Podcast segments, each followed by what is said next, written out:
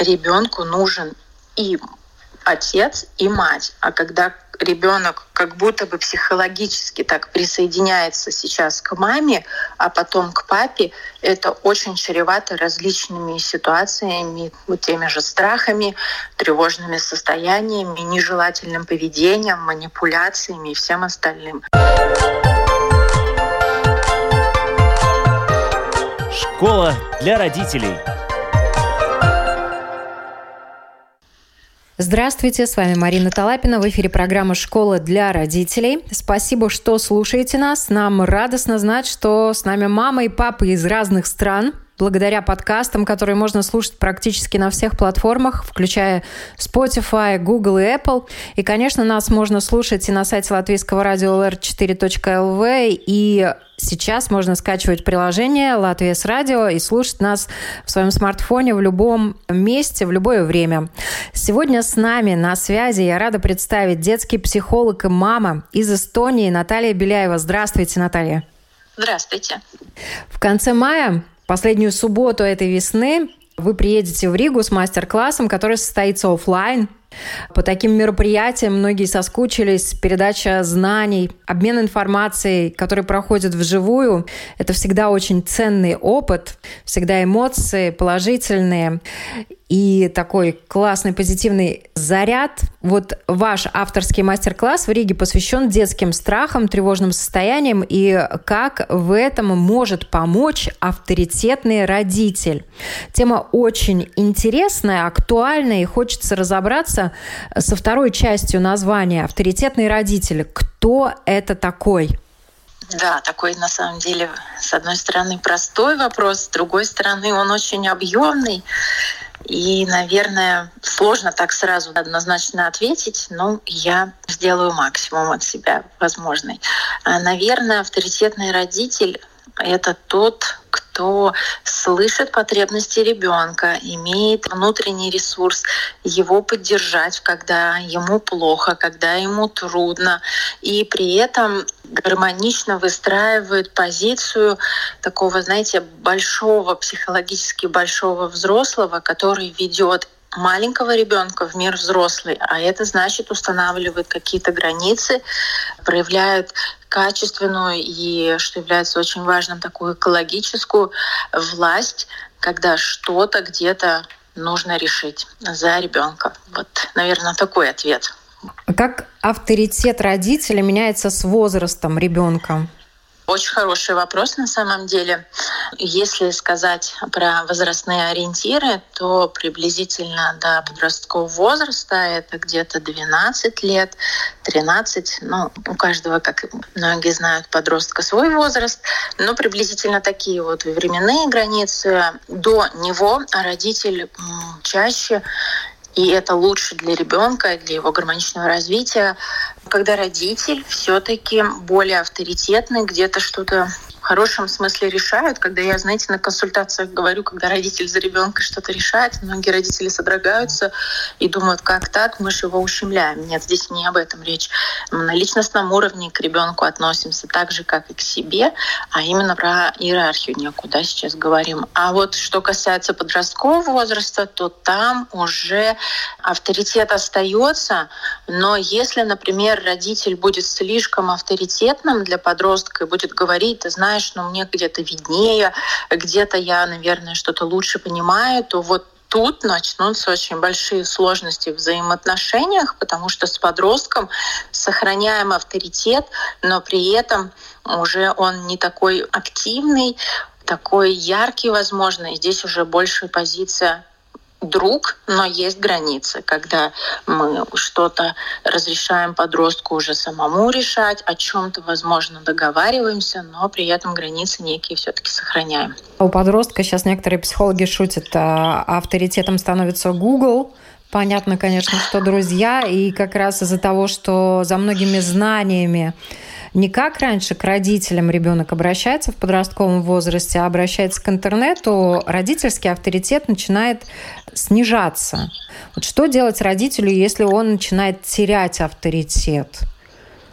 Ну, я честно скажу, чтобы потерять авторитет, родитель должен прям очень сильно постараться и чаще что-то сделать такое, что что для ребенка не окей. И очень два важных момента. Первый момент, как вы сказали, да, с подростковым возрастом как будто бы авторитет теряется. На самом деле, если до подросткового возраста были очень гармоничные отношения, авторитет родителя не теряется. Он просто перестает быть настолько ведущей ролью, да, что вот только родитель, и он меня ведет в мир взрослых. Потому что для того, чтобы подростку стать независимой личностью, он должен немножко отойти от родителей как я говорю, чтобы потом пройти сепарацию и вернуться к маме, к папе, уже будучи сформированной личностью. Вот это такой первый, да, очень важный момент. А если мы говорим, как родитель в принципе теряет авторитет, его можно потерять и еще и до подросткового возраста. Это когда родитель непоследователен в своих решениях. Ну, например, сказал накажу или что-то сделаю, или что-то дам наоборот, да, позитивное, вот мы там на выходных туда-то поедем, и, и очень часто не выполняет свои эти обещания перед ребенком, непоследователен в своих словах, там очень непоследователен, такой, знаете, эмоциональные качели сегодня так, сегодня так, и тогда ребенок уже начинает ощущать, что что-то происходит не так, как будто бы этот взрослый сам с собой еще не разобрался, и здесь очень сильно подрывается авторитет. Также, конечно, подрывается авторитет, если родитель там оскорбляет ребенка, переходит на личность, там присутствует психологическое или физическое насилие. Вот такие вот ключевые моменты, которые, наверное, стоит сейчас озвучить.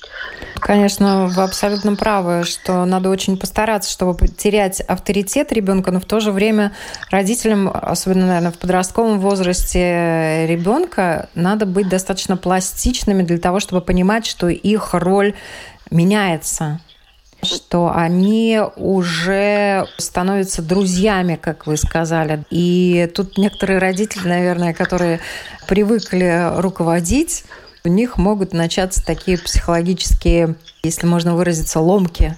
Да, совершенно вы правы. И очень часто консультируя именно родителей подростков, я всегда говорю, что здесь важно, как и в любом кризисе, важно не только смотреть, как развивается ребенок, удовлетворять его различные потребности, важно еще свои родительские потребности удовлетворять.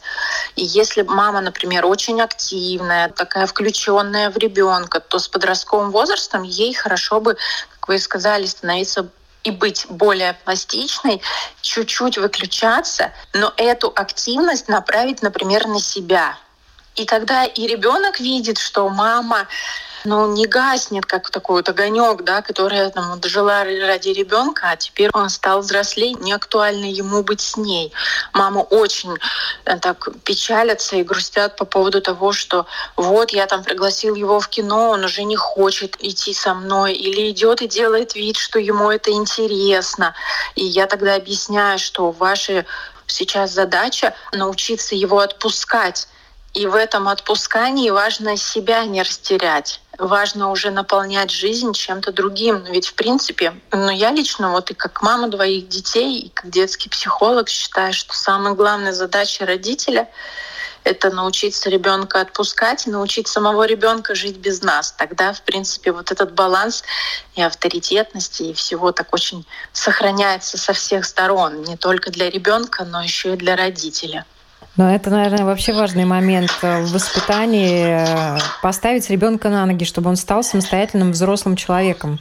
Тут э, очень много кроется вот в этом словосочетании авторитетный родитель, каким он может быть. И есть наверняка мифы и заблуждения по поводу авторитета родителя.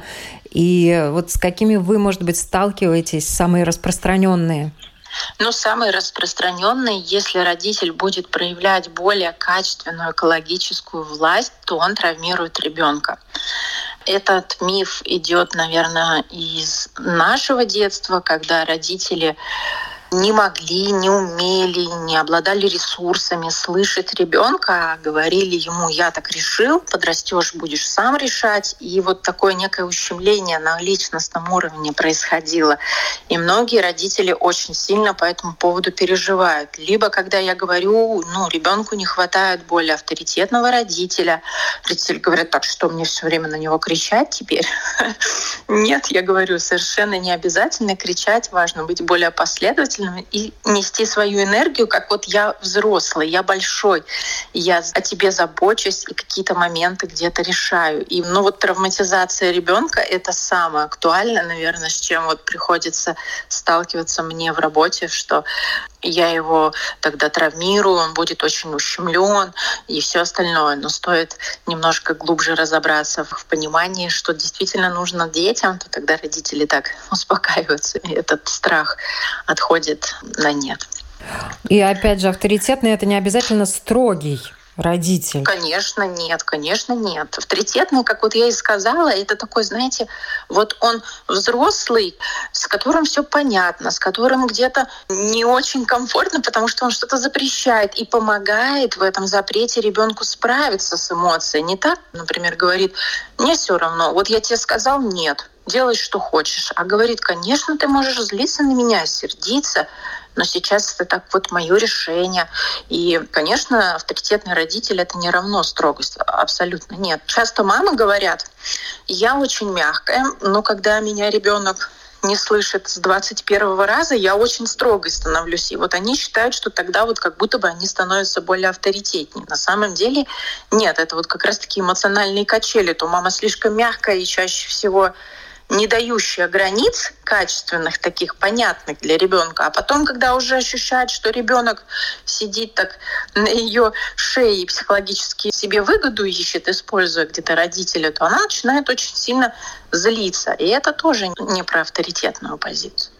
Еще один миф, мне кажется, авторитетный родитель – это знающий родитель, все и вся.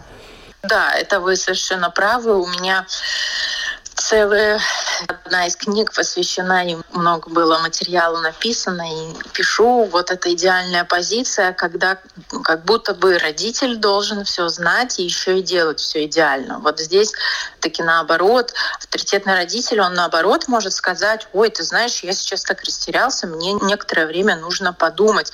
И на самом деле в этом авторитет совсем не теряется, напротив, ребенок видит, что и родитель что-то не знает, и он может подумать, он может быть разным. Поэтому да, вот быть вот идеальной и все знающей, это в принципе, мне кажется, боль многих в современном мире. Это идет отчасти из-за того, что авторитетный и авторитарный имеют э, схожее звучание. На самом деле авторитетный – это вовсе не авторитарный родитель, который завел правила, которым нужно следовать беспрекословно. Он может и позволяет и себе, и ребенку отступать от правил, когда это оправдано. Тут много нюансов, которые надо учитывать. Вы вообще часто сталкиваетесь с авторитетными родителями? Они приходят на консультации?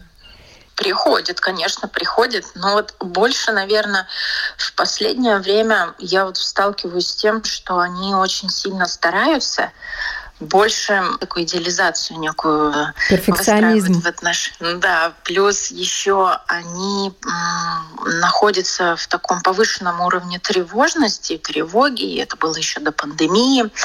И еще такое, наверное, момент это то, что выстраивают с ребенком отношения на равных, ну вот больше мы договариваемся, мы дружим, и при этом они думают, что вот это и есть авторитетность. И, конечно, вот это вы очень правильно сейчас подметили, вот авторитетность и авторитарность, они, в принципе, так даже по звучанию очень похожи эти слова.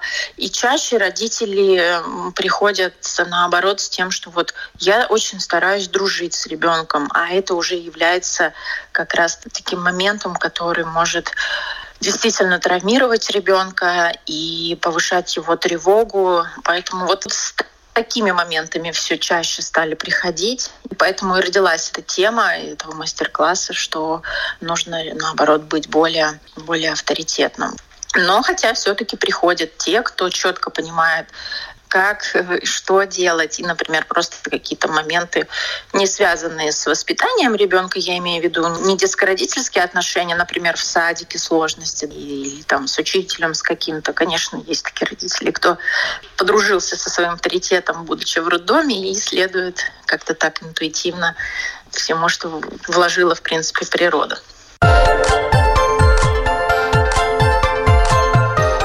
Школа для родителей. Я напоминаю, уважаемые слушатели, это программа «Школа для родителей». Скачивайте новое мобильное приложение «Латвия с радио» и слушайте нас в своем телефоне в любое время и в любом месте. И сегодня с нами эстонский психолог Наталья Беляева, и мы говорим об авторитете родителей. Авторитет родителей. В каких ситуациях он может навредить? Ну вот если мы вкладываем в понятие авторитет, это такой некий баланс, когда можно где-то, как мы сказали ранее, отступить от правил и быть таким понятным для ребенка, то вы знаете, напротив, я не думаю, что тогда это вред ребенку. Я думаю, если есть перекосы какие-то с точки зрения я больше друг, а не авторитет, или я авторитарен, очень строг, не слышу там своих родительских потребностей, потребностей ребенка, вот тогда мы говорим о неком вреде. Но и, конечно, стоит отказаться от идеи воспитать ребенка без каких-то в кавычках ошибок, потому что есть же шутка, что нашим детям всегда будет что рассказать их психотерапевту о нас.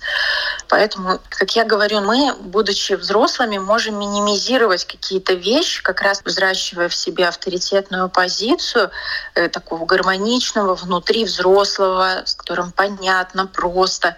И когда говорю просто, это не значит, что он все удовлетворяет, что хочет ребенок, а напротив, что-то не удовлетворяет и помогает ему с этим справиться, то тогда и дети как-то так гармоничнее будут развиваться. Но авторитет родителя, он, безусловно, включает в себя и передачу знаний, ценностей, информации, истории, таких вещей, которые мы во взрослой жизни вспоминаем. А вот мой папа говорил в таких ситуациях так, а моя мама в таких ситуациях поступала это. Это, безусловно, может быть даже какая-то иллюзия для нас, как для детей, но вот какие-то вещи закладываются родителями, которые потом на протяжении всей нашей жизни нам помогают или, наоборот, могут, наверное, даже и мешать какие-то шаблоны, какие-то стереотипы, которые не совсем подходят э, для времени, которое сейчас очень стремительно меняется.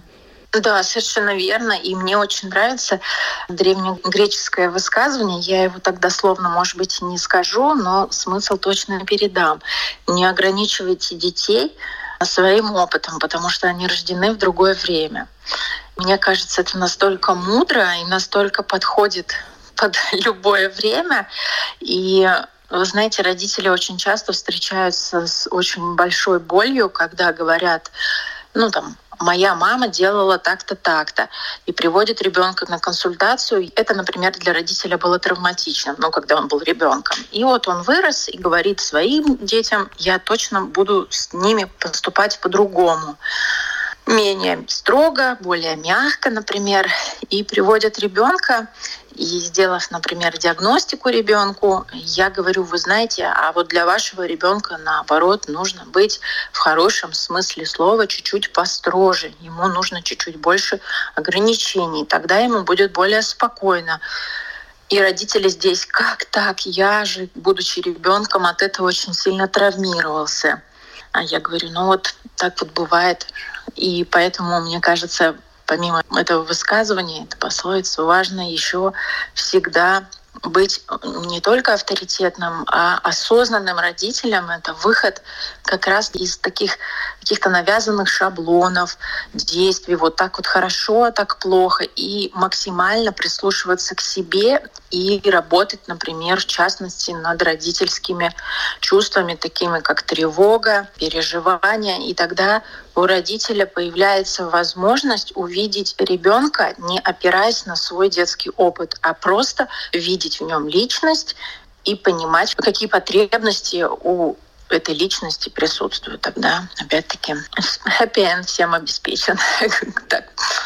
Мне кажется, современный родитель также должен приобретать знания психологии, понимать, какой ребенок у него в семье, его любимый, безусловно.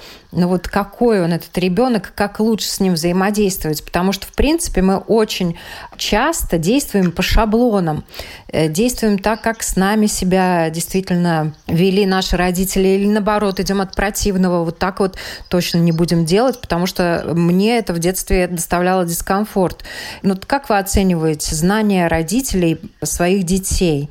Насколько они понимают, что с разными детьми по-разному? Естественно, многие приобретают такой опыт уже из жизни. Один ребенок спокойный, с ним можно тихо разговаривать, один раз сказал, он все понял, другой ребенок очень невнимательный, ему надо 20 раз повторить, чтобы он услышал и сделал.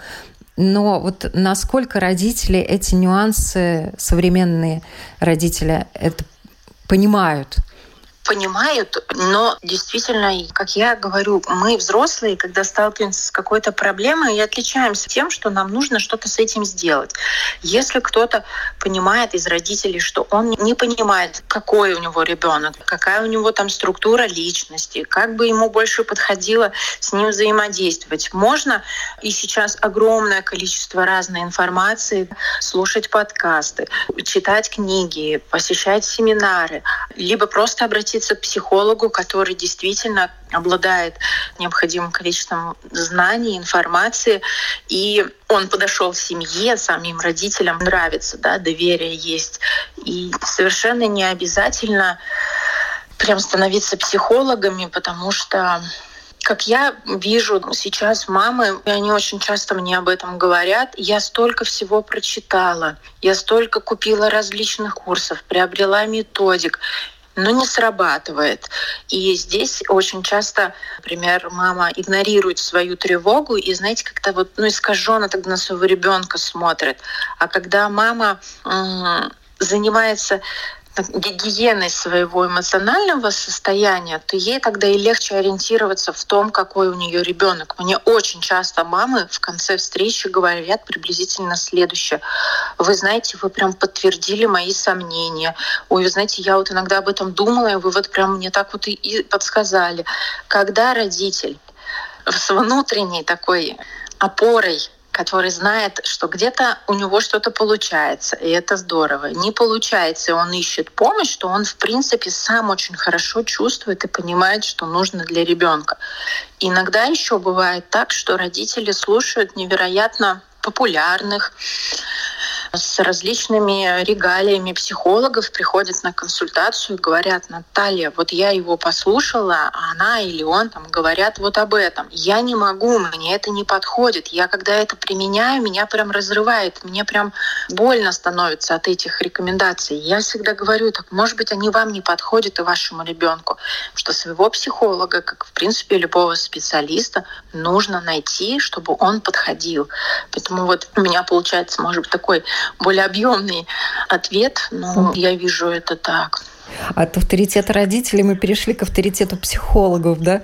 А это все как раз и связано, когда родитель, вот понимаете, он слышит себя, он в принципе такой вот внутри гармоничный, и как э, там муж или жена, или брат-сестра, и родитель, и работник, то в принципе все становится более понятно, более проще. Но для этого нужно, конечно, обладать вот этой такой гигиеной психологии внутреннего состояния своего. 90% это мамы посещают меня в консультациях, папы тоже ходят, и это является прям супер-супер новостью. Они стали чаще приходить, меня это очень радует. Но вот все-таки я работаю больше с женщинами, я всегда им говорю, вот вспомните, когда вы очень сильно устали, не выспались, что с вами происходит внутри.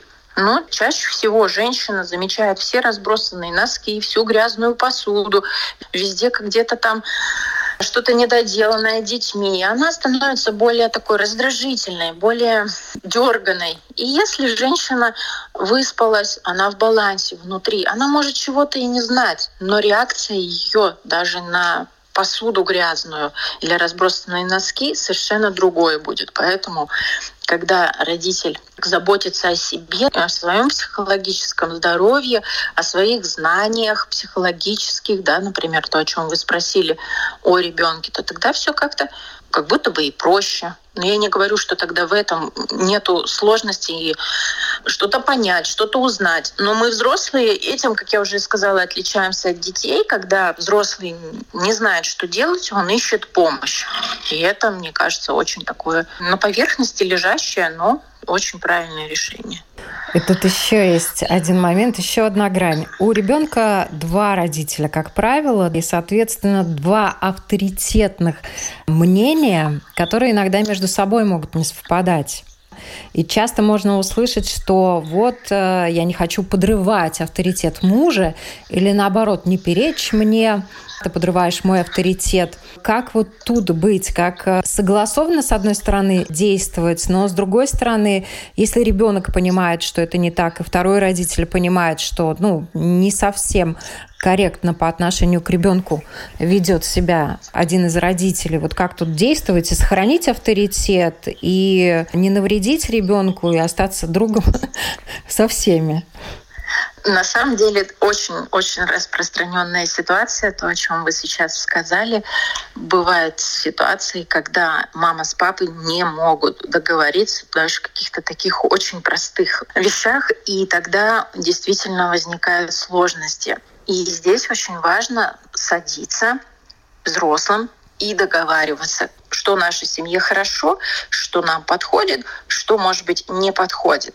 Если вдруг ситуация, когда, ну, например, папа что-то запретил. Они в комнате, мама слышит на кухне и думает, ай, зачем он так? И ребенок в плаче прибегает к маме.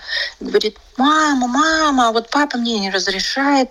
И мама-то и вообще понимает, что папа, наверное, погорячился что-то пошло у них не так, и это совершенно не связано, возможно, с ситуацией, в которой сейчас ребенок находится, и он грустит. Очень здорово, если мама скажет ребенку приблизительно так. Я слышу, ты плачешь, поддерживаю эмоционально, я вижу, ты взволнован или тебе грустно. Ты знаешь, ну вот это сейчас папино решение. Важно, чтобы ребенок получил эмоциональную поддержку но при этом папа не приобрел минус, ну, с точки зрения вот подрывания его авторитета. И потом, когда уже ребенок не слышит разговор взрослых, садится и разговаривает. Ты знаешь, мне кажется, по-моему, был немножко перебор, когда ты вот так вот поступил. Или так, поймите, когда родители реагируют ой, ничего себе, папа так сделал, сейчас пойду с ним поговорю. Вот это очень травмирует ребенка на перспективу потом, расшатывая его нервную систему, потому что ребенку нужен и отец и мать. А когда ребенок как будто бы психологически так присоединяется сейчас к маме, а потом к папе, это очень чревато различными ситуациями, вот теми же страхами, тревожными состояниями, нежелательным поведением, манипуляциями и всем остальным.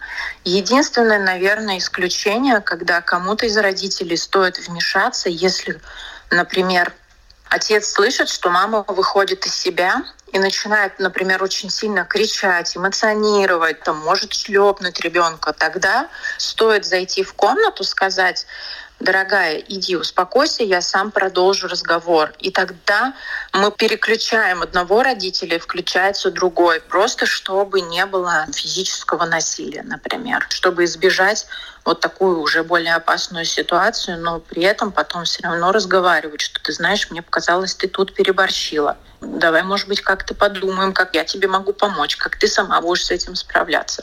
Вот это очень важный момент. Очень часто родители говорят на консультации, что я добрый полицейский, а кто-то злой полицейский. Это очень расшатывает ребенка. Это такие игры лучше не играть. Хорошо.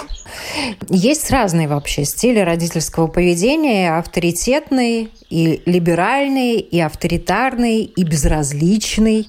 Вы как психолог, когда к вам приходят на консультацию, или даже не приходят, вы наверняка наблюдаете и среди родителей, с которыми сталкиваетесь в школе у своих детей в детских садах, какие чаще всего родители вам встречаются? Но вот в последнее время это вот родитель, который вот позиция на равных, я такой демократичный, очень дружу. Я работаю детским психологом 15 год. Я скажу, эта тенденция не так давно начала проявляться в воспитании детей. Ранее, наверное, была более авторитарная, когда родителю нужно было некое время, чтобы он заметил ребенка чтобы он заметил его чувства, чтобы он на уровне глаз там с ним разговаривал. Я помню вот первые тренинги для родителей, мы прям вот очень-очень этому обучали. Многим родителям было непонятно, ну как так, он плохо ведет себя, я как это так должен сейчас с ним ласков быть. Так вот, мне кажется, что сейчас такой более демократично становятся родители, что является, конечно, не очень хорошо для детей. Даяна Бомринт, она использовала для классификации стилей родительского поведения три измерения, и некоторые добавляют э, психологи туда еще вот это вот безразличное.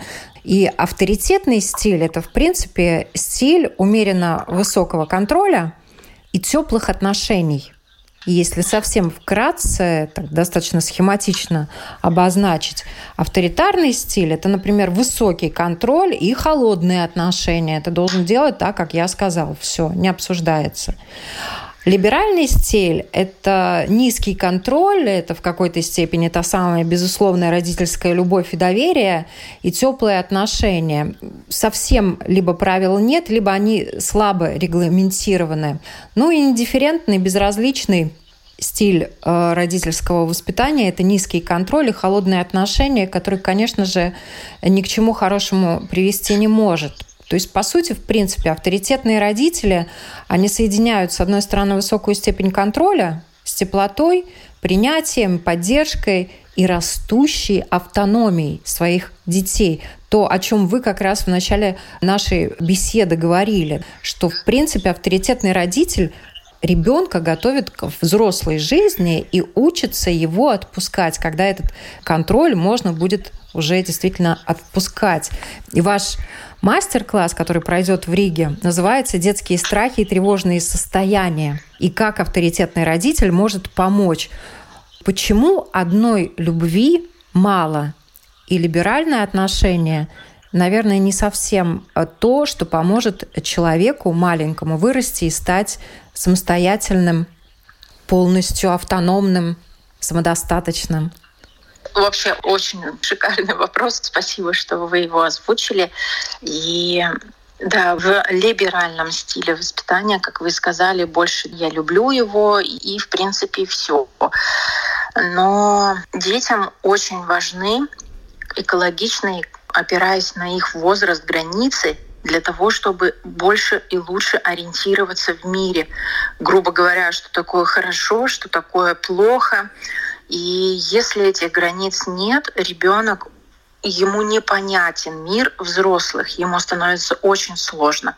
Границы, если мы так вот подумаем, они вообще везде. Вот у нас есть граница временная вашей программы, у нас есть граница природная с точки зрения климата, какая одежда подходит, какая нет, с точки зрения рабочего пространства, время, дни, зарплата. И это все границы. Самый простой пример — расписание в школе или в детском садике. Если учитель детского сада принял детей утром, рассадил их в круг и говорит, мои хорошие, давайте подумаем, решим, кто чем из вас хочет заниматься. Например, 20 детей, появится кардинально разные 20 желаний, это хаос один скажет, я хочу рисовать, другой хочет гулять, третий кушать и так далее. Либо с точки зрения детского расписания в школе, когда учителя говорят, приносите все учебники, в понедельник я вам скажу, какие будут предметы. Это через какое-то время очень расшатает нервную систему, потому что для гармоничного развития и, в принципе, существования нам нужно, чтобы было как можно больше понятностей. И эти понятности ребенок сам себе не может никак установить. Я имею в виду более маленьких детей. Я уже сказала про особенности подростков.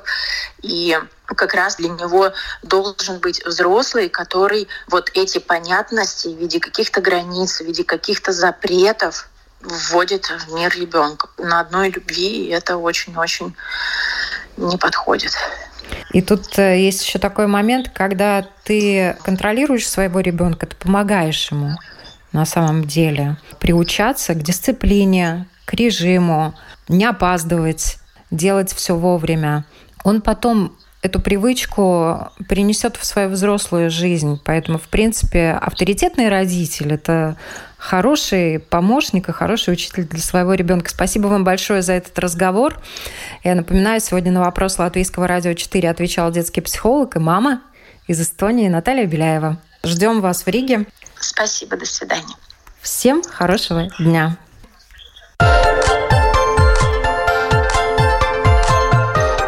Школа для родителей.